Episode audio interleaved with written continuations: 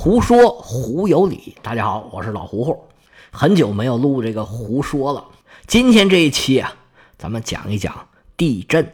怎么想起来讲地震了呢？大家如果看新闻，你就知道土耳其发生了大地震。二月六号当地凌晨四点十七分的时候，北京时间是早上九点十七分，发生了七点八级的地震。九个小时以后，当地的时间下午一点二十四分。北京时间是十八点二十四分，又发生了一次地震。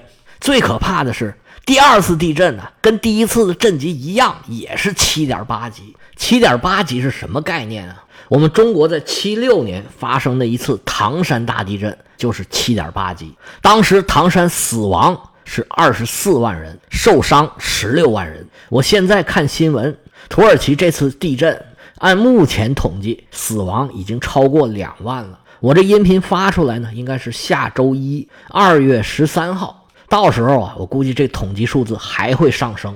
他这连续两次地震太可怕了，这就好像啊，有些恐怖分子他制造连环爆炸案的时候呢，他先制造一起，放一个炸弹，嘣，在一个地方炸了，然后等救援的来了，他再引爆另外一个炸弹。那第二次爆炸针对的就是前来救援的这些人了。像这次地震呢？第一次把很多楼震的是摇摇欲坠，那肯定有人在这里边去搜救啊，去营救，在废墟里边施工的，在废墟周围搜救的，肯定有很多救援人员。那第二次这么一震，不少人就会被压在里头了。一次七点八级的地震就够可怕的了，这两次一块儿来，用雪上加霜来形容啊，已经是不够了。它造成的损害可能比两次单独的地震造成的损害更大。我们中国也派出了救援队，除了派人，我们中国还捐助了很多物资，不光给土耳其，还有受灾的叙利亚。我录音的时候啊，我查了一下新闻，我们中国救援队已经救出第三个被困人员。我这节目发出来的时候呢，是地震发生后的一个星期，也就是第七天。我们在万里之遥，对遇难者呀，当然是表示哀悼，为灾区的人民祈福吧。这地震呢？确实是一个特别特别可怕的灾难。土耳其离我们非常的远，没有亲身经历过地震的朋友啊，可能很难感同身受，这是多么可怕的一个东西。老胡，我活到现在啊，印象最深的是有两次大地震。第一次是我小时候，是一九七六年的唐山地震；还有一次就是二零零八年的汶川五幺二大地震。唐山地震的时候啊，我在北京。我跟你讲讲啊，当时我的亲身经历。其实我们这一代人呢，就是六零后、七零后，我们印象里面啊，有三次比较大的地震：六六年的邢台地震、七五年的海城地震和七六年的唐山地震，前后正好是十年。而这十年呢，正好是中国十年动乱的时候。就是说，这十年动乱呢，开始的时候发生了一次地震，结束的时候又发生了一次。邢台地震跟这次土耳其地震啊，多少有点像。它是三月八号发生了一次六点八级的地震，三月二十二号又来了一次七点二级的地震，当中隔了十四天，也就是两个星期。当时全国震动啊，因为邢台是在河北啊，离北京很近。周总理当时是三次赶赴灾区组织救援，震区的惨状啊是触目惊心。他当时就指示说，中国啊一定要建一个地震预报系统，而相关的学术研究哎也加大了力度。而到了九年以后，一九七五年二月四号发生了一次更大的地震。邢台地震的时候呢，还没有我呢，但是海城地震的时候啊。我已经出生了，我已经四岁了，但是实在是太小了，而且呢，我也没有在震区，所以这个海城地震啊没有印象。海城地震啊，震级达到了七点三级，比邢台地震更大。那位说一个七点二，一个七点三，就差了零点一，能差多少呢？您可不能这么想啊，这差零点一啊，差老鼻子了。我们现在一般讲的这个震级呢，叫做里氏震级。您听这报地震的级数都是里氏多少多少级。它这名是怎么来的呢？是一个美国加州的地震学家里克特和古登堡俩人啊共同制定的这么一个地震的级数，是一九三五年制定的，到现在啊还不到一百年。它这具体原理咱就不讲了，因为我也不是很懂，我再给您讲乱了。简单的说吧。这个震级描述的是地震让这个地震仪做出的水平位移。说人话呢，就是说地震让这个地震表它有一个表，这个指针移动的范围，这个幅度，这个幅度呢，其实某种意义上可以代表地壳移动的幅度。而跟这个幅度相关的呢，是地震释放的能量。每一级之间能量相差的倍数是三十倍，当然这是一个约数，是大约三十倍。那这么推算下来呢，就每零点一级，它这能量是差三倍的。比如说七级和八级，这能量就相差三十倍；而七点二跟七点三级能量相差了三倍，而六级和八级中间的能量啊，相差大约是一千倍。所以说，这七点二跟七点三呢，它可不是差零点一，是差三倍啊！当然了，这地震呢，它的破坏和它的级数呢，并不是成正比的。跟震级相关呢，还有一个概念叫做烈度。这烈度呢，表示的就是地震对地表以及地表上的东西，包括植被啊、建筑物啊，它影响的剧烈程度，这个叫烈度。烈度那算起来就复杂了，影响烈度的条件太多了。有一个十二级的烈度表，分的非常详细。不过总体上来说，那当然是震级越大，烈度越大，破坏越大；而离震源和震中越远，这破坏就越小。而海城地震呢，虽然震级比邢台地震大，但是它造成的破坏啊，没有邢台地震那么严重。邢台地震呢，死亡八千多，受伤啊三万八千多，而海城地震呢？受伤不到一万七，死亡是一千三百二十八人。虽然也有很大的损失，有人命伤亡，但是这么大的地震呢，又在工业特别发达、人口很密集的辽宁省。当时这辽老大呀，那是工业基础最好的地区了，可以说是最大限度的减小了损失。为啥呢？这不得不说呀，是因为上次邢台地震之后，地震的监测。预警受到了很大的重视，而海城地震呢是被预测出来了。海城地震是到目前为止人类历史上在正确预测地震的基础上，由官方组织撤离民众，明显降低损失的，就唯一一个成功案例。这个地震到底能不能预测呀？在学术上是有很大争论的，有的人说能，有的人说不能。其实预测地震呢，有一个很大的问题，就是造成恐慌。成天老说这儿要地震，那儿要地震，老百姓这日子还过不过了？各国现行的做法呀，应该是预警而不是预测，就是得知地震已经发生，然后呢，跟这个地震波啊是争分夺秒，按照分钟甚至按照秒来撤离地震地区的这个人员。如果做得好呢，也有很好的效果。在海城地震预测准了之后啊。当时的人感觉可能有点小小的骄傲，似乎觉得哎呀，我们以后就不怕地震了。但是到了第二年，这种自信呢就受到了一个沉重的打击。在邢台的七点二、海城的七点三级地震之后，在一九七六年，唐山发生了七点八级的大地震。其实七六年的唐山大地震呢，也是发生了两次地震。七月二十八号凌晨三点四十二分，现在记得很清楚，五十三点八秒发生了七点八级的大地震。当天晚上十八点四十五分，离唐山四十多公里的叫做滦县商家林又发生了一次七点一级的地震。这个唐山地震呢，可真是损失惨重啊！唐山传统上就是一个很重要的工业城市，而且有一个提法，就叫做京津唐。唐山离北京和天津都很近，北京是首都，天津直辖市，这个重要程度啊，可想而知。到现在啊，唐山也是京津冀四个区域中心里边的一个，另外三个是石家庄、保定和邯郸。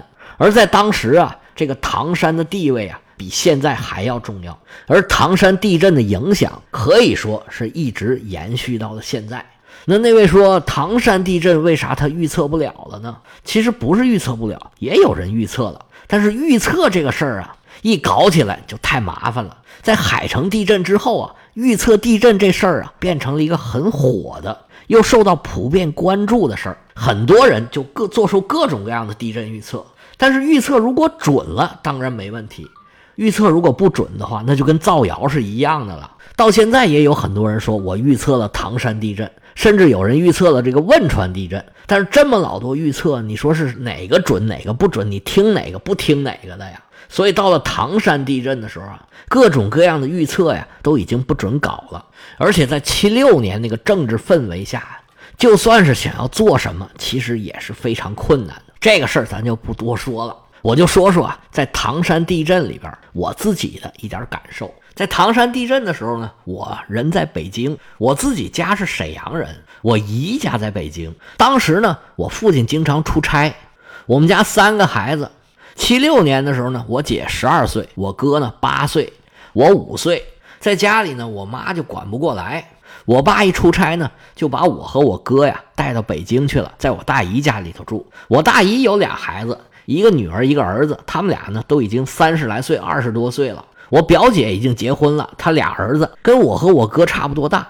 我大姨就说：“那一个羊也是赶，两个羊也是放。”我和我哥呢就经常去北京，就等于我大姨家呀住了四个秃小子。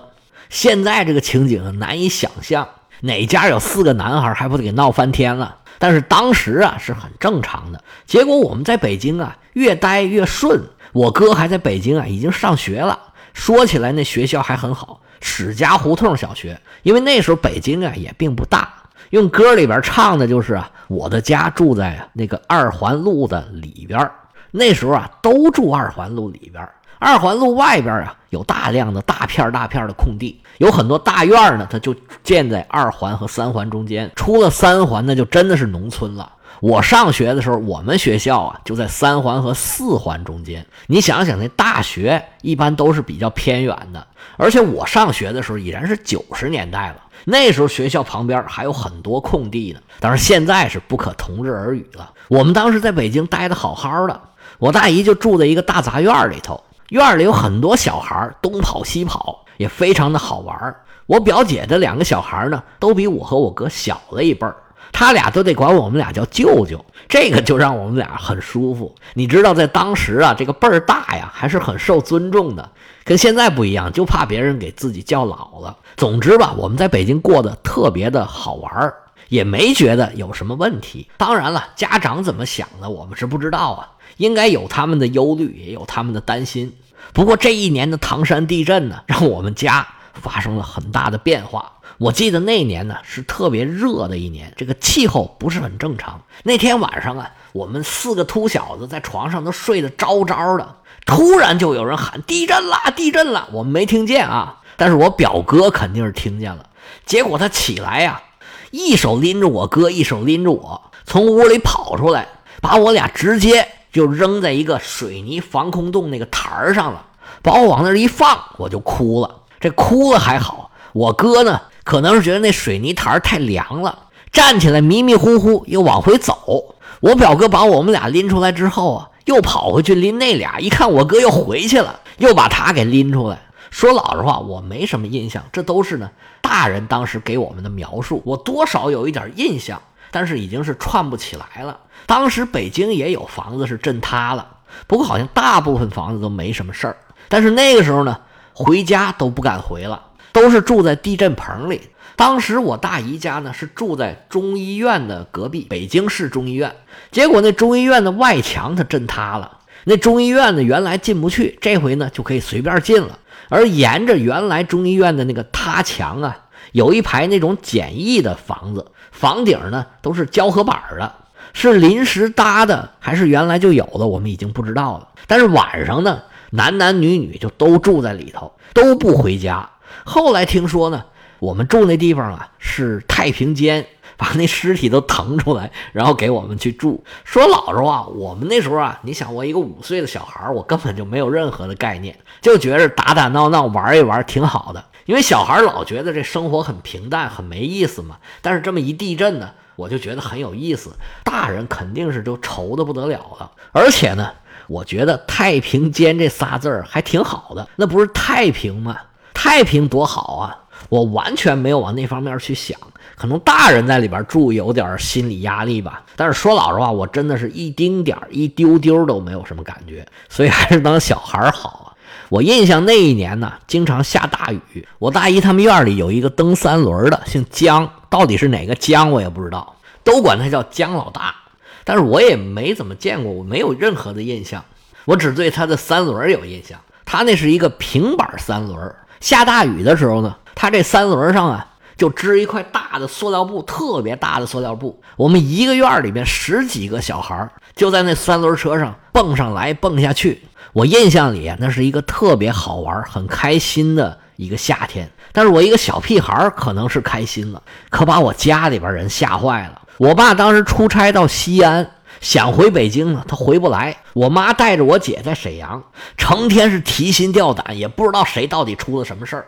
那个时候那通讯也不像现在这么发达，写信也没有这么快，而且当时啊要去救援唐山嘛，很多民用的东西都已经中断了。在北京呢，像我姨呀、我表姐呀，应该都是担心的要命。天黑了，我表哥呀也不敢回家，就背一书包饼干，带着我们四个秃小子就在大街上溜。当时还跟我说说，你就看那个路灯啊，如果那路灯一晃，它就是地震了，你就得赶紧呢找个安全的地方。说到底什么地方安全，我也不记得了。我唯一的印象呢，就是当时啊，在那个十字路口。那时候不是有电车吗？无轨电车搭的那个线，在十字路口的正中间，一般都有一个台子。那台子呢，上头站着一个警察。那时候呢，都是人来指挥交通。在这个警察的头顶上有一个灯，这个灯呢，是那个无轨电车的线上掉下来的一个灯，不是跳下来，是悬挂着。这个灯呢，那无轨电车一过呀，它就在那晃晃悠悠。那我就跟我表哥说：“哎，那灯晃了。”我表哥说：“没事没事那个灯不算。”当时我就很懵啊，到底哪个灯算，哪个灯不算呢？是你跟我说路灯的。现在回想起来啊，那个时候市民应该都是很恐慌的。后来呢，我爸是终于从西安想办法回到北京了，具体怎么回的我也不知道。然后当时他带着我们俩坐飞机回到了沈阳，那可是一九七六年，那飞机票啊，应该都不是随便买的。但是当时铁路都震断了，都火车不通，想回沈阳只能坐飞机。那我五岁就开了个洋荤，坐上了飞机。结果到沈阳麻烦了，沈阳的民用机场啊占用了，应该是运那个救灾的物资。飞机呢降落在这个军用机场，就是现在沈飞那个地方，当时叫松陵机场。你现在的角度来看啊，那没多远，开车呢也就是二十分钟到我家。我家呢是大东区，离这个东塔的民用机场呢相对还近一点我家在沈阳的东南角，但是那个松陵机场在沈阳的正北边，在当时呢那是相当郊区的地方了。你想有一个机场的地方嘛？但是飞机到沈阳啊是半夜，也没有车。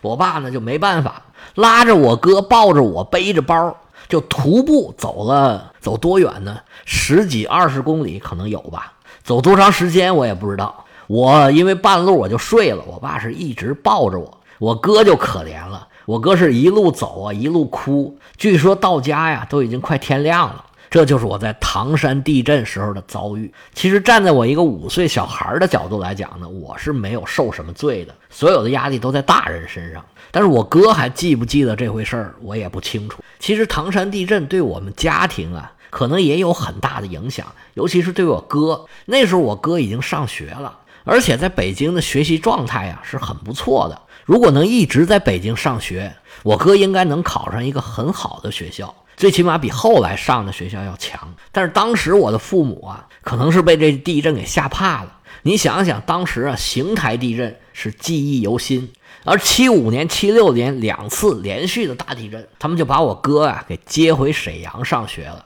哎呀，唠唠叨叨讲了这么多，本来想讲讲这个五幺二汶川地震的时候我的状态。我那时候呢就是刚生孩子，我女儿是零八年出生的，可能刚生孩子，这眼窝特别浅，经常在车上听着听着广播呀就不行了。哎呀，就停车，我要哭一会儿。怎么说呢？总之，地震是一个特别特别巨大的灾难，很惨的一件事儿。希望吧，以后能够预测地震。能更好的防范，能更好的救援，为远方的受灾者祈福。行了，今天咱们就讲到这儿。哦，对了，讲地震呢还有一个原因，因为我们刚刚在讲特修斯，特修斯是波塞冬的儿子，而波塞冬呢。既是海神，他也是地震之神。下回咱们再讲讲外国的地震吧。行，今天就讲到这儿，下回接着说。